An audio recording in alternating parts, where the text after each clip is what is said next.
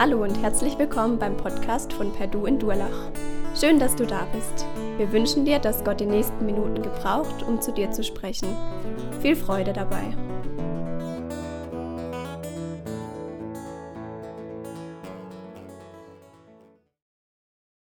Ja, in diesen Tagen sind wir alle davon betroffen, dass man sich nicht mit seinen Lieben treffen kann, wie man das doch so gern tut an Ostern. Familientreffen mit Kindern und Enkeln, mit Tanten und Onkeln. Das stimmt ein wenig wehmütig, auch wenn man heutzutage mit Skype, WhatsApp und Telefon recht gut verbunden miteinander ist. Aber alle warten darauf, dass diese Kontaktsperre bald gelockert wird und man dann seine Lieben wieder treffen kann. Ähnlich ging es den Frauen an Ostern. Sie wollten unbedingt zu diesem Grab, um den Leichnam Jesu, ihres Meisters und Herrn, dort noch einmal einzubalsamieren und sich von ihm zu verabschieden. Vor dem Sabbat hatten sie nur kurz beigesetzt, schnell beigesetzt. Und jetzt, nach dem Sabbat, wollen sie das noch einmal ausführlich tun. Wahrscheinlich war die Zeit des Sabbats für sie sehr lang gewesen. Und so machen sie sich ganz früh am Morgen des Osters auf zu dem Grab. Johannes, er zeigt uns in seinem Bericht über die Auferstehung, dass es Jesu Liebe ist, mit der er den Seinen als Auferstandener begegnet ist. So wie unser Thema heißt, wie ich dich, weil ich dich liebe. Und heute Begegnungen mit dem Auferstandenen. Das zieht sich so durch wie ein roter Faden, gerade auch durch die Passions- und Osterberichte, gerade auch bei dem Johannes. In den drei geschilderten Begegnungen, die Jesus, der Auferstandene, mit den anderen hat, ist es dem Johannes so wichtig, uns zu zeigen, wie die Einzelnen das erleben, dass sie dem Auferstandenen begegnen. Herausragend ist für Johannes, Maria von Magdala, wenn auch andere Frauen noch mit am Grab waren, aber sie stellt er in den Fokus. Sie war die, die es am eiligsten hatte, die ja ihren geliebten Herrn verloren hatte und sich umso mehr von ihm verabschieden wollte. Und sie verdankte ihm ja so viel. Denn er hatte sie aus den bösen Mächten herausgeholt. Er hatte sie zu einem neuen Leben geführt. Und sie war so eine der größten Nachfolgerinnen von ihm. Aber ich möchte zunächst mit Johannes beginnen, der uns hier so fast wie in einem Nebensatz weitergibt, wie er erlebt, dass Jesus der Auferstandene ist. Beim genauen Anblick des leeren Grabes kommt er zu der Glaubensüberzeugung, Jesus ist auferstanden. Johannes berichtet ausführlich, was Petrus und er im leeren Grab finden. Da heißt es in Vers 6 und 7, er sieht die Tücher darlegen und das Schweißtuch, das auf seinem Haupt war, nicht bei den Tüchern liegen, sondern für sich zusammengewickelt an einem besonderen Ort. Jesus, Johannes kommt zu der Überzeugung, so wie diese Leinentücher und das Schweißtuch hier liegen, muss Jesus auferstanden sein. Da hat sich nicht jemand befreit von den Leinentüchern, um, weil er wieder lebendig wurde, jetzt das Grab zu verlassen. Da waren keine äußeren Einwirkungen, bei denen man den Leichnam herausgewickelt hatte und dann weggeschafft. Nein, hier geschah etwas ganz anderes. Der Leichnam Jesu, eigentlich der Verwesung unterworfen, verwandelte sich in den Herrlichkeitsleib und löste sich aus den Leinentüchern. Er wurde nicht herausgewickelt.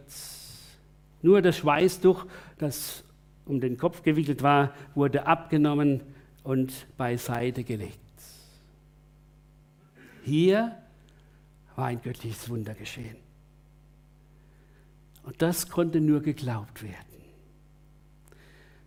Es wird so wunderbar dargestellt. Johannes bekommt auf einmal von Gottes Geist die Erkenntnis, dass, was das bedeutet. Unser Herr ist auferstanden. Er erklärt, bis dahin hat es noch keiner begriffen von seinen Jüngern und Jüngerinnen. Denn sie verstanden die Schrift nicht, dass er aus den Toten auferstehen müsse. Und jetzt auf einmal wird er an die Worte Jesu erinnert, dass er bei seinen Leidensankündigungen immer dazu gesagt hat, dass er am dritten Tag auferstehen würde. Und er, Johannes, als der, der den, das Alte Testament kannte, hat sich sicher auch an dem Psalm 16 erinnert, wo es in Vers 10 heißt, du wirst meine Seele nicht dem Totenreich preisgeben und wirst nicht zulassen, dass dein Gesandter Getreuer die Verwesung sieht. Übrigens, Petrus hat in seiner Pfingstpredigt diesen Vers auch zitiert als Prophetie Davids auf Jesu Auferstehung. Und so wird uns durch Johannes deutlich gemacht. Eine, eine Voraussetzung, um den Auferstandenen zu begreifen, ist die Überzeugung des leeren Grabes. Jesus ist auferstanden und ein rationell denkender Mensch, er braucht zunächst diese Gewissheit durch den Heiligen Geist. Und dann kommt er dazu, das, was ich hier gesehen habe, das kann nur göttliches Wunder sein. Das Grab ist leer und deshalb ist Jesus auferstanden. Immer wieder haben Menschen versucht, sich mit dem auseinanderzusetzen, was in der Bibel steht. Da ist zum Beispiel ein Werner Keller, der versucht hat, eigentlich die Argumente, die die Bibel bringt, zu widerlegen. Und als er sich näher mit dem Wort Gottes beschäftigt hat, mit der Bibel, kommt er dann zu dem Schluss und schreibt das in einem Buch und die Bibel hat doch recht.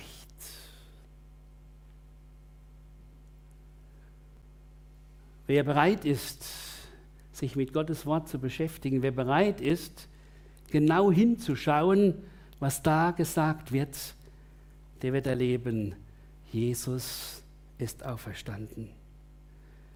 So hat Johannes Ostern erlebt.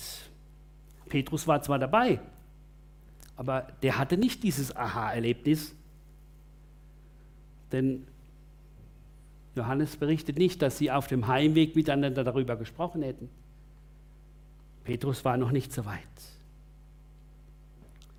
Übrigens, Johannes war es ganz wichtig, das immer wieder neu in seinem Evangelium weiterzugeben, dass der Augenzeugenbericht so notwendig ist.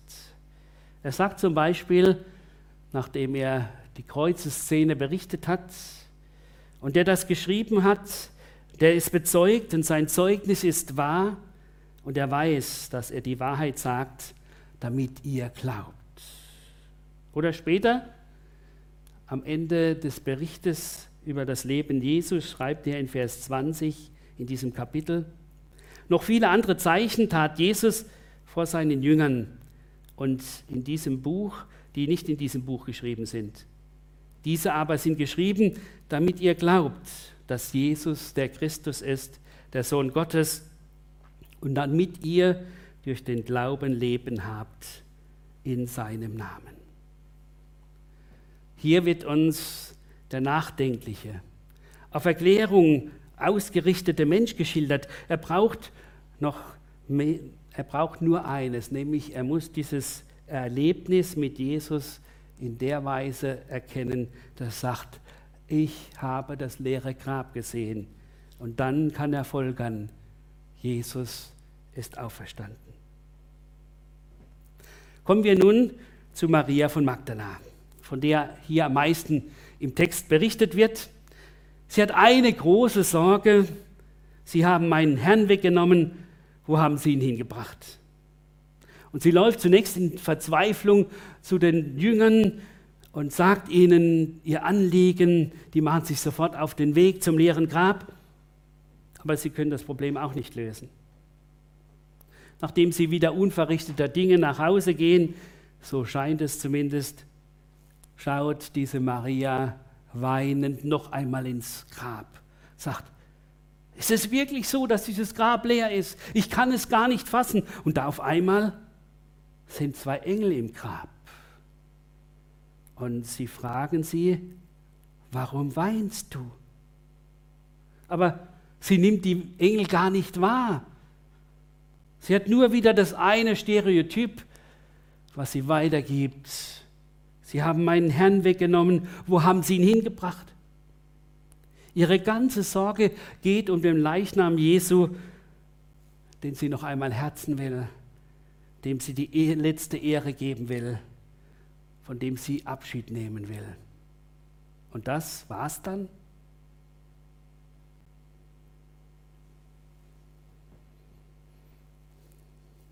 Sie rechnet überhaupt nicht, dass Jesus auferstanden ist und dass er jetzt sogar vor ihr steht, wo sie sich wieder rumdreht, um sich vom Grab wegzubegeben. Jesus stellt ihr die gleiche Frage, aber sie hat ihn noch nicht erkannt. Warum weinst du? Wen suchst du eigentlich? Jesus geht bei ihr vor, wie er es sonst auch immer gemacht hat, wenn er Menschen begegnet ist, denen er Heilung zugesagt hat oder die er von bösen Geistern befreit hat. Er versucht langsam die Menschen darauf hinzuführen, was er an ihnen tun wird, will. Und er will eigentlich dieser Maria von Magdala sagen, deine Tränen sind umsonst. Du läufst einen toten Leichnam nach, aber du brauchst einen lebendigen Herrn. Diesen Herrn, der dein Leben umgekrempelt hat, der will dir neu begegnen. Und wieder hat sie dieses Anliegen und sagt, Sie haben meinen Herrn weggenommen, weißt du vielleicht, wo Sie ihn hingebracht haben? Es ist bezeichnend, dass alle, die den Auferstandenen begegnen, erst einmal wie Schuppen vor den Augen haben. Sie erkennen gar nicht, dass dieser Jesus ist. Das sind die einen, die in ihrem Denken blockiert sind. Das sind die anderen, die durch ihre Trauer nicht sehen können, dass Jesus er ist, der ihnen begegnet. Und das sind die Dritten, die blind sind vor Angst und deshalb den Auferstandenen nicht erfassen. Erst die direkte Anrede Jesu an Maria von Magdala bringt sie aus ihrer Lethargie heraus und sie merkt, das ist ja mein Meister, Rabuni, du bist es, der mir das Leben gegeben hat, du bist es, der mein Lebensretter ist, du bist es, der mir jetzt wieder begegnet. Oh, welch eine wunderbare Sache. Sofort sucht sie die Nähe Jesu und wollte sicher wieder seine Füße berühren, wie sie das bei der ersten Begegnung mit Jesus getan hatte. Da bittet Jesus sie um Einhalt. Rühre mich nicht an, denn ich bin noch nicht aufgefahren zu meinem Vater.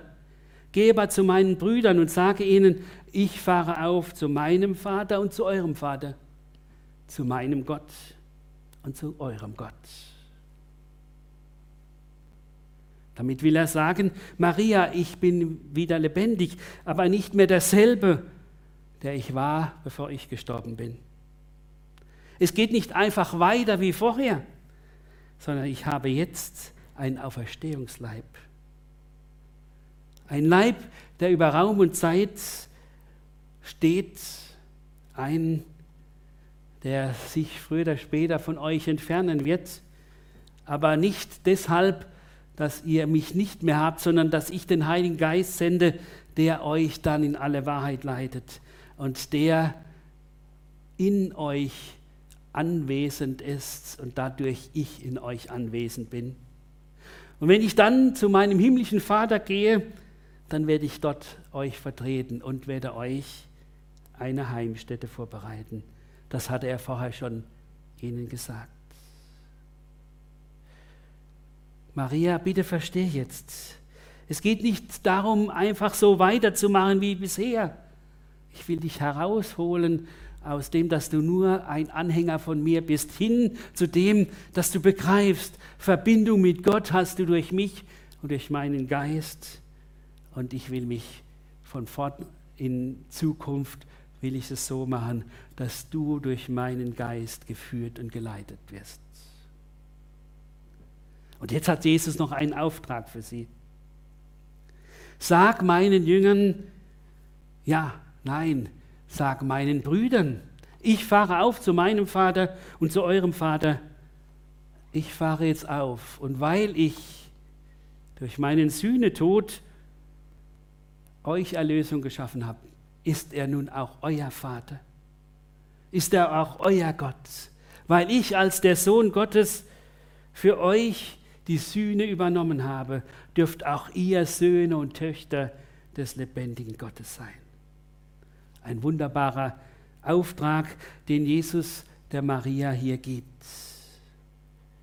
Und sie darf das weitergeben an die Jünger, die das zwar noch nicht verstehen. Im Markus-Evangelium heißt es, sie dachten, das wäre ein Märchen. Aber später erkennen sie, was dahinter steckt. Jesus will auch in unserem Leben weitermachen. Dann, wenn wir verzweifelt sind, weil wir seine Gegenwart nicht mehr spüren. Dann, wenn es so ist, dass wir uns nach seiner Nähe sehnen, aber sie nicht greifbar ist. Jesus will uns seine Gegenwart gewiss machen, indem er uns neu unsere Gotteskindschaft vor Augen stellt. So wie bei Maria. Und wie es in Jesaja 43 heißt, ich habe dich bei meinem Namen gerufen bei deinem Namen gerufen, du bist mein. Er will auch uns zu Boten machen, die den anderen sagen, der Weg zum Vater ist frei. Wir sind durch Jesus, dem Sohn Gottes, der für uns gestorben ist, zu Söhnen und Töchtern Gottes geworden. Dann wird bei uns Ostern. Dann können wir neu froh mit Jesus leben, auch wenn wir ihn einmal nicht spüren oder ihn nicht zu fassen bekommen. Und dann begegnet Jesus als drittes seinen Jüngern. Er kommt hinter die verriegelten Türen zu den Jüngern, die vor Angst geprägt sind. Sie freuen sich auf einmal, dass ihr Herr da ist. Shalom.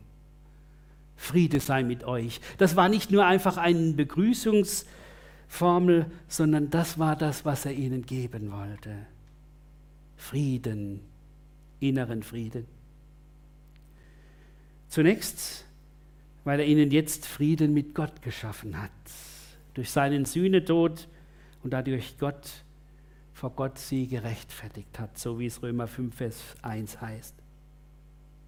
Dann aber auch, weil, sie ihn, weil er ihnen diesen Frieden gibt, den die Welt nicht geben kann.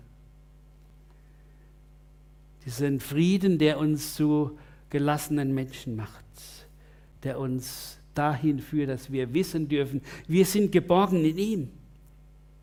Und ich denke, das ist auch jetzt in unserer Situation besonders notwendig, dass wir uns diesen Frieden neu zu eigen machen.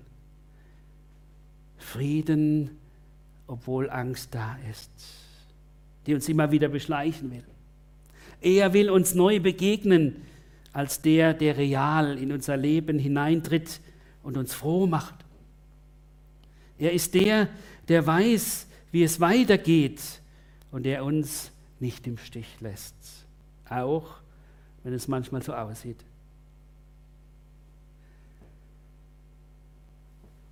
Es ist eine schöne Sache, wenn man das so erleben darf, gerade in dieser Zeit.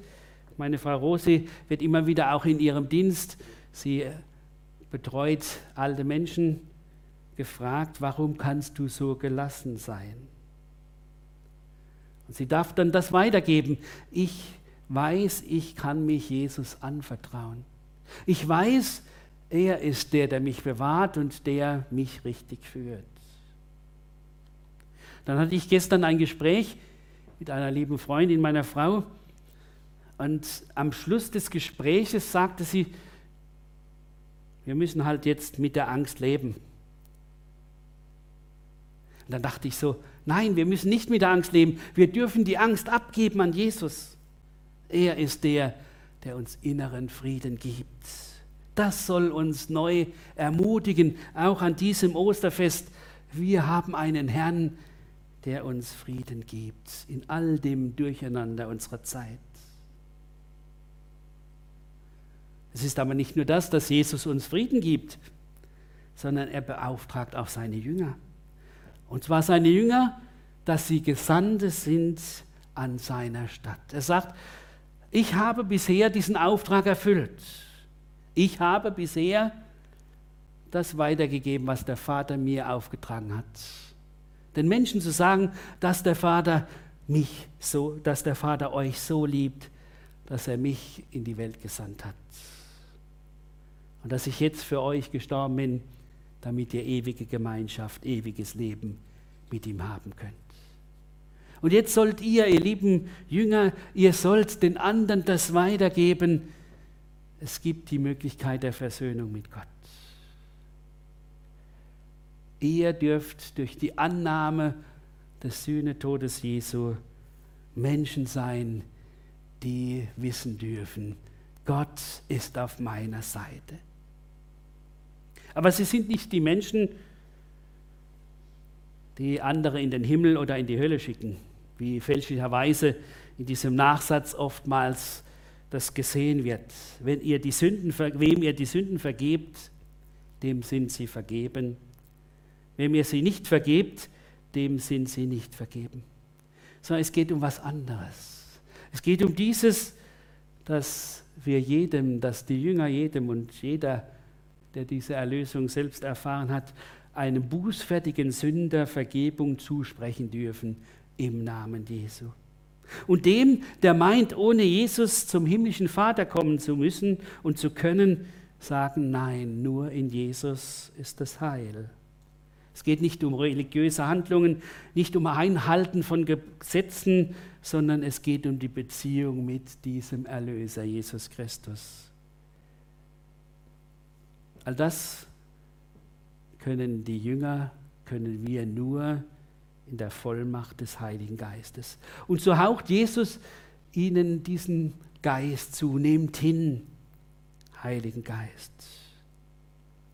Hier wird etwas angedeutet, was nachher an Pfingsten so richtig zum Ausdruck kam, dass sie erfüllt wurden mit dem Heiligen Geist und dann vollmächtig gepredigt haben. Für mich wird damit klar, nicht nur Karfreitag und Ostern gehören zusammen, sondern auch Ostern und Pfingsten. Eine Osterfreude, die nur für sich behalten wird, hat keine Strahlkraft für diese Welt. Deshalb möchte ich euch empfehlen, lasst euch zeigen vom Heiligen Geist, wie ihr heute anrufen sollt, um ihm die Osterfreude weiterzugeben, trotz Kontaktsperre dem ihr zuruft, Jesus ist auferstanden, er ist auch heute noch der Lebendige, der in unser Leben eingreift. Dann hat Jesus nicht nur seine Jünger beauftragt, sondern auch uns, dass wir solche sind, die dieses weitergeben. Ostern lässt uns nicht hinter verschlossenen Türen bleiben. Nein, er treibt uns zu den Menschen, und wir wollen diese wunderbare Botschaft weitergeben, wo es heißt, er ist der Retter, der dem Tod entmachtet hat und ein Leben, das unvergänglich ist, uns gegeben hat. So sagt es das Evangelium. Ich komme zum Schluss. Jesus, der Auferstandene, begegnete damals seinen Nachfolgern in unterschiedlicher Weise um jeden in seiner Art zu erreichen, intellektuell, emotional ermutigend. Er macht es auch heute so. Bei uns. Die einen brauchen sichtbare Zeichen. Die anderen brauchen die Bestätigung der Gotteskindschaft. Und die Dritten brauchen diese Geborgenheit durch den inneren Frieden, den Jesus uns schenkt. Allen, denen er begegnet, gibt er einen Auftrag. Den einen, das weiterzugeben, wo sie zur Glaubensüberzeugung gekommen sind, so wie den Johannes. Den anderen, dass sie diese Begegnung mit Jesus den anderen weitergeben und sagen, ja, das habe ich erlebt. Ich habe den lebendigen Herrn erlebt, so wie Maria Magdala. Und deshalb ist die Frage für uns, sind wir solche, wie es Paulus sagt, deshalb treten wir im Auftrag von Jesus als seine Gesandten auf. Gott selbst ist es, der die Menschen durch uns zur Umkehr ruft. Wir bitten im Namen Christi, nehmt die Versöhnung in Gott an, die Gott euch anbietet. Sind wir solche, die Jesus dem Auferstandenen begegnet sind und deshalb Gesandte sind? Lasst uns in diesen Tagen, in denen Menschen neu fragend geworden sind, ein deutlicher Hinweis auf Jesus, den Auferstandenen sein, der uns versöhnt hat mit Gott. Ich denke, das ist die beste Ermutigung in allen Lebenslagen. Das nimmt uns die Angst weg, die unerwartete, die Angst gegen das Unerwartete, das Bodenlose, auch die Angst vor dem richtenden Gott. Denn das Gericht ist auf Jesus herabgegangen, damit wir Frieden haben. Lasst uns glaubwürdige Osterzeugen sein. Da war ein Junge, so etwa zehn Jahre, der beobachtet, wie ein Passant an der Kirche, wo die Kreuzigung in einem Kirchenfenster dargestellt war, sich daran aufhielt. Und er merkt, wie dieser Beobachter eigentlich gar nichts weiß von dem, was da geschehen ist. Er erklärt in seiner kindlichen Art, wie das ist, dass Jesus hier am Kreuz gestorben ist. Der Betrachter ist sehr beeindruckt und dann geht er weiter. Kurz darauf rennt der Junge ihm hinterher und ruft ihm zu, und eines wollte ich noch sagen, er ist auferstanden. So sollen wir auch Osterzeugen unseres Herrn Jesus sein. Amen. Wir wollen miteinander beten. Herr Jesus Christus, wir danken dir, dass du der Herr bist, der uns begegnet ist und begegnen will als der Auferstanden, als der Lebendige, nicht als der tote Religionsstifter, nicht als der dem man die Auferstehung nachsagt, sondern als der, wo wir gewiss sein dürfen. Du bist auferstanden, du lebst, du sitzt beim Vater zur Rechten und vertritt uns. Und wir dürfen dich heute erleben und erfahren. Und lass uns solche sein, die das weitergeben. Lass uns solche sein, die andere mitreisen in dieses Lob, in dieser Anbetung. Unser Herr ist auferstanden. Er ist wahrhaftig auferstanden. Herr, sei du besonders bei denen, die in Angst leben. Sei bei denen, die krank sind und die jetzt oder die einfach in der Angst sind, krank zu werden.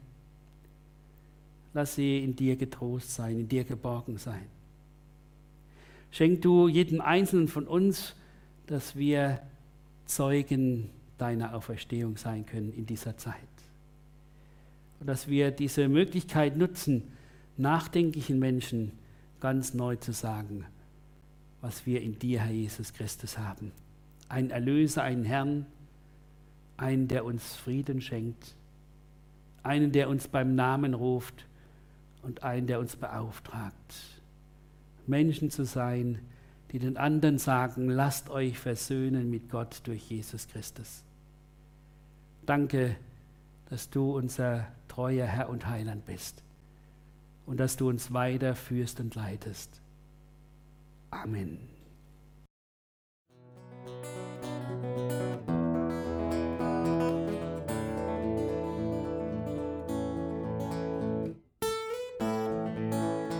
Wir hoffen, der Podcast hat dir weitergeholfen. Falls du noch Fragen hast, besuche gerne unsere Homepage unter www.per-du.church. Hier findest du alle wichtigen Infos zur Gemeinde und zum Glauben. Tschüss und bis zum nächsten Mal.